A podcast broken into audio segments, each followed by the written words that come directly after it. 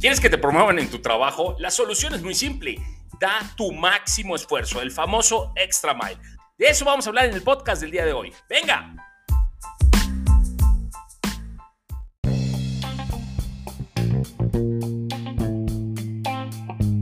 Hola líder, ¿cómo estás? Bienvenido una vez más a esta nueva temporada de tu podcast, el cual lo estoy diseñando a ti, a ti que te quieres transformar en ese líder que te gustaría tener, un líder de impacto. Mi nombre es Mario Elsen y como nadie nos enseña a estar a cargo, te compartiré mis experiencias, éxitos y muchos, créeme, muchos de mis errores, buscando ayudarte en este viaje tuyo, en esta formación como líder.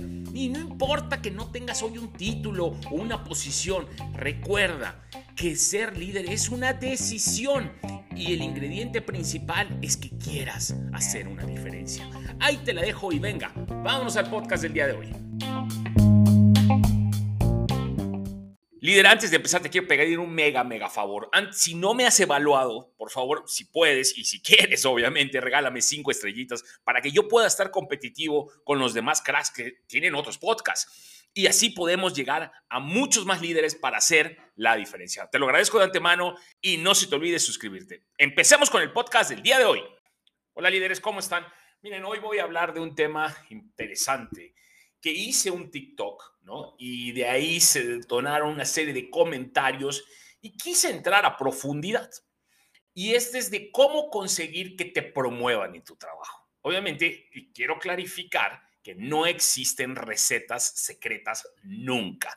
Yo esto que te voy a decir y te cuento es algo que a mí me pasó. Como ustedes saben, yo duré casi 7, 8 años en una compañía y en la, actual, en la que actualmente me desempeño tengo casi 20, o sea, cumplo 20. Es más, cuando estés escuchando el podcast de hoy, cumplo 20. Toda mi trayectoria profesional como empleado, porque también tengo una vida de emprendedor paralela, y bueno, y otras cosas que hago, lo que ha sido una constante en mí son dos cosas que creo que es, y repito, hablo con mi experiencia. Uno, que he sido leal a la compañía y a la organización, que a diferencia de lo que hoy se ve, yo siempre creo en este desarrollo interno. Incluso hay mucha gente que trabaja conmigo que creo en desarrollar el talento interno. Lo han escuchado en varios de mis podcasts. Yo no soy de la idea de ir a buscar talento externo, nada más que tenga una extrema necesidad de alguna posición que no tenga o que esté muy lejano de desarrollar o de un área que yo no sea un experto. Ejemplo, yo puedo ir a contratar a alguien buenísimo para logística porque yo no sé de logística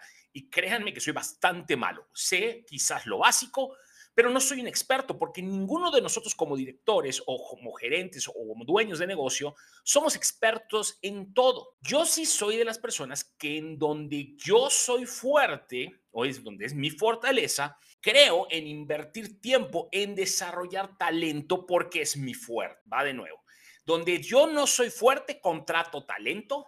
Donde yo soy fuerte, desarrollo talento. ¿Ok? Dicho esto, en mi trayectoria, yo he sido promovido quizás em, cinco veces en mi primer empleo y en este último voy para siete, habiendo manejado hasta países completos, eh, con un liderazgo y una, con un, con un liderazgo incluso del, de, manejando México desde hace casi 10 años, 8 años quizás, una cosa por el estilo. No me acuerdo muy bien, pero ya llevo un buen.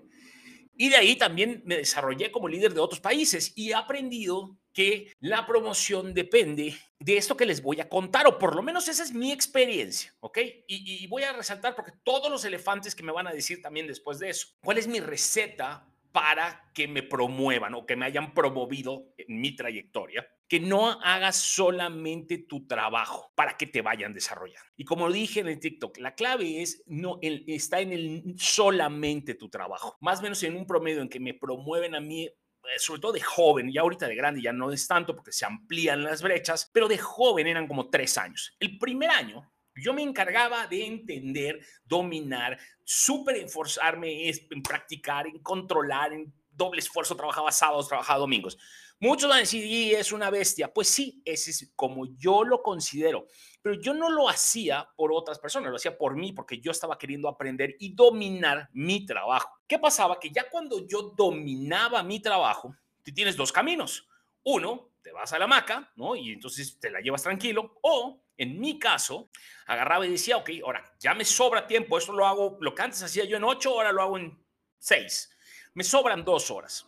¿Cómo las invierto? Y entonces empezaba yo a ayudar al equipo y bajaba a la media cancha y les ayudaba a los que les estaba costando trabajo de mis colaboradores y mis pares. Y entonces ellos decían, ah, qué buena onda, Mario me está ayudando. Eso generaba que yo tuviese un tipo de respeto extra. Dos, mi jefe veía que yo podía con, ayudar y aparte estaba yo sobrado y aparte yo proponía porque está solgado, pero primero dominaba lo que yo tenía que hacer y después hacía todo esto. ¿Qué pasaba? Y esto, repito, eso es un tema de que esa es una decisión mía, que yo así lo hice, ¿vale? Entonces yo me, primer año me esforzaba, segundo año la rompía y ya empezaba a ayudar y tercer año consolidaba yo este liderazgo porque yo me volvía un facilitador para mi jefe. Mi jefe podía hacer otras ah, cosas que agregaban más valor y yo me encargaba de la operación casi casi tomando las decisiones de él, fungiendo como líder sin la responsabilidad total pero sí con las funciones. ¿Y qué pasaba? Que pues, tarde o temprano, no les voy a poner fecha porque no existe un libro ni una receta mágica, a mí me promovían.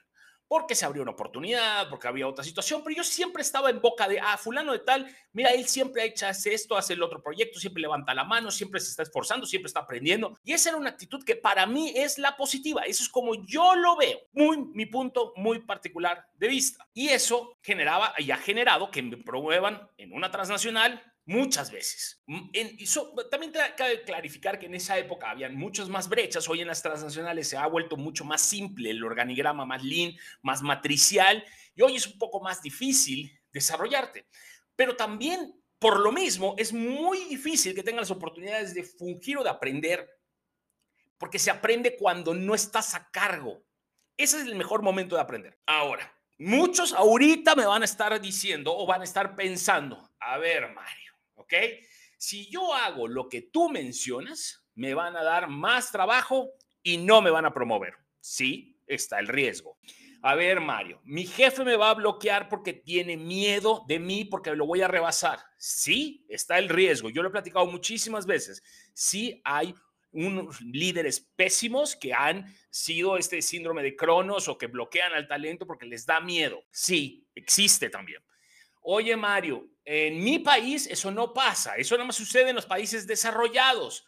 Y lo hice y me echaron. Sí, también puede suceder. Y los otros me dijeron, oye, me dijeron que quería ir muy rápido y que yo me estaba volándolas. Y también, a ver, quiero dejar claro que todos tenemos razón. Lo que no creo es que nos revictimicemos y que hagamos una generalidad de algo, ni de, la, de lo que yo te estoy contando, ni de la situación que haya pasado, porque todo está sujeto a diferentes variables. Punto número uno, si tú tienes una compañía que no te ayuda, pues perdón, el problema no es tu actitud o que tú quieras aprender o que estés haciendo lo, lo, correcto con lo que yo te estoy aconsejando. El problema es la compañía donde tú estás. Somos egoístas en nuestro dar. Alguien de los dos tiene que romper la, inercia, señores. No podemos pensar que cambien los jefes, cambien las compañías para que yo cambie mi actitud.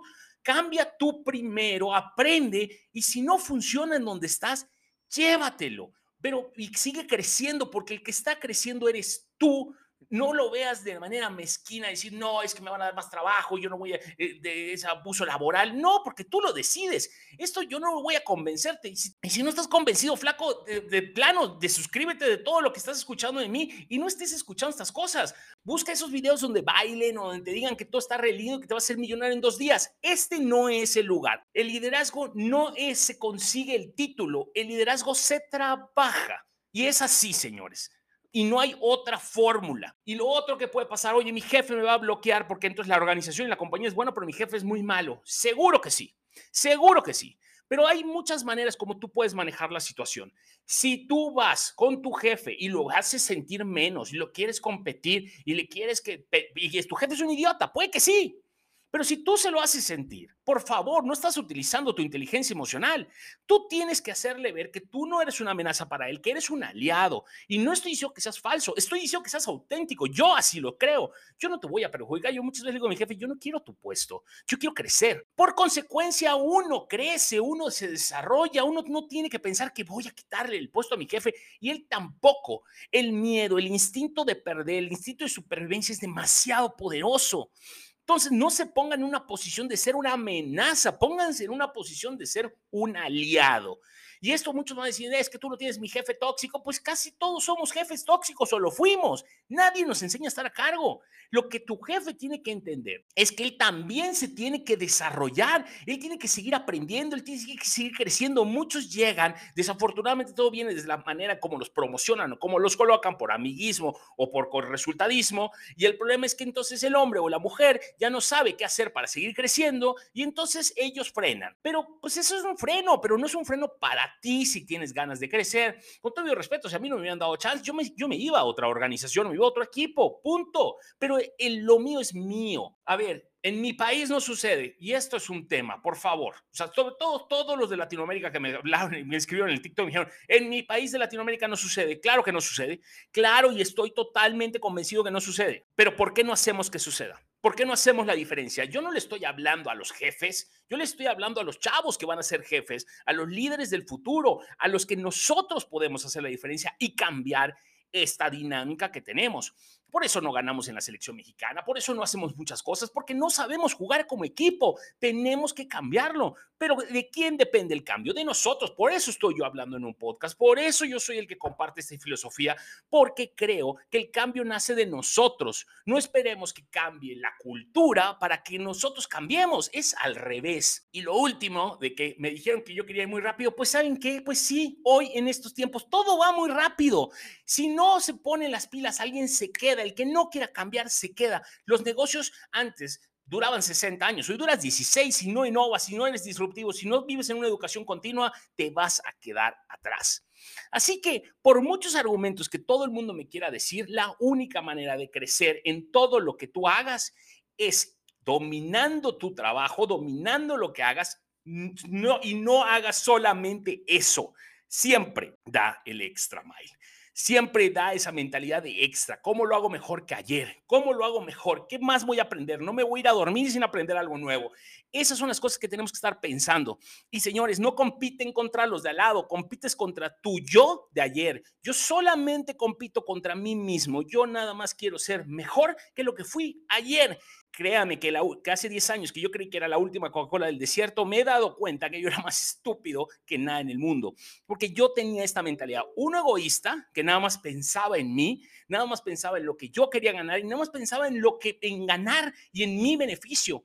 Cuando cambias tu mentalidad y empiezas a decir, ¿cómo hago un cambio? ¿Cómo hago lo diferente? ¿Cómo muevo las cosas? ¿Y cómo trabajo por medio de otra gente? Es cuando se dan los cambios, porque lo haces genuinamente de corazón. Si tú no cambias tu chip, y nada más hasta el mismo tema de las ventas, solo te la quiero vender por vender. No, piensa que tú vas a ayudar. Cuando empiezas a cambiar esa mentalidad de una mentalidad mezquina a una mentalidad de dar, cambia tu escenario ya no va a ser este exitoso, poder de dinero. Pues no, yo tampoco, yo no lo quiero ser. Realmente uno lo que quiere ser es una persona que haga la diferencia, que haga un cambio que digas, güey, por lo menos cambié mi entorno.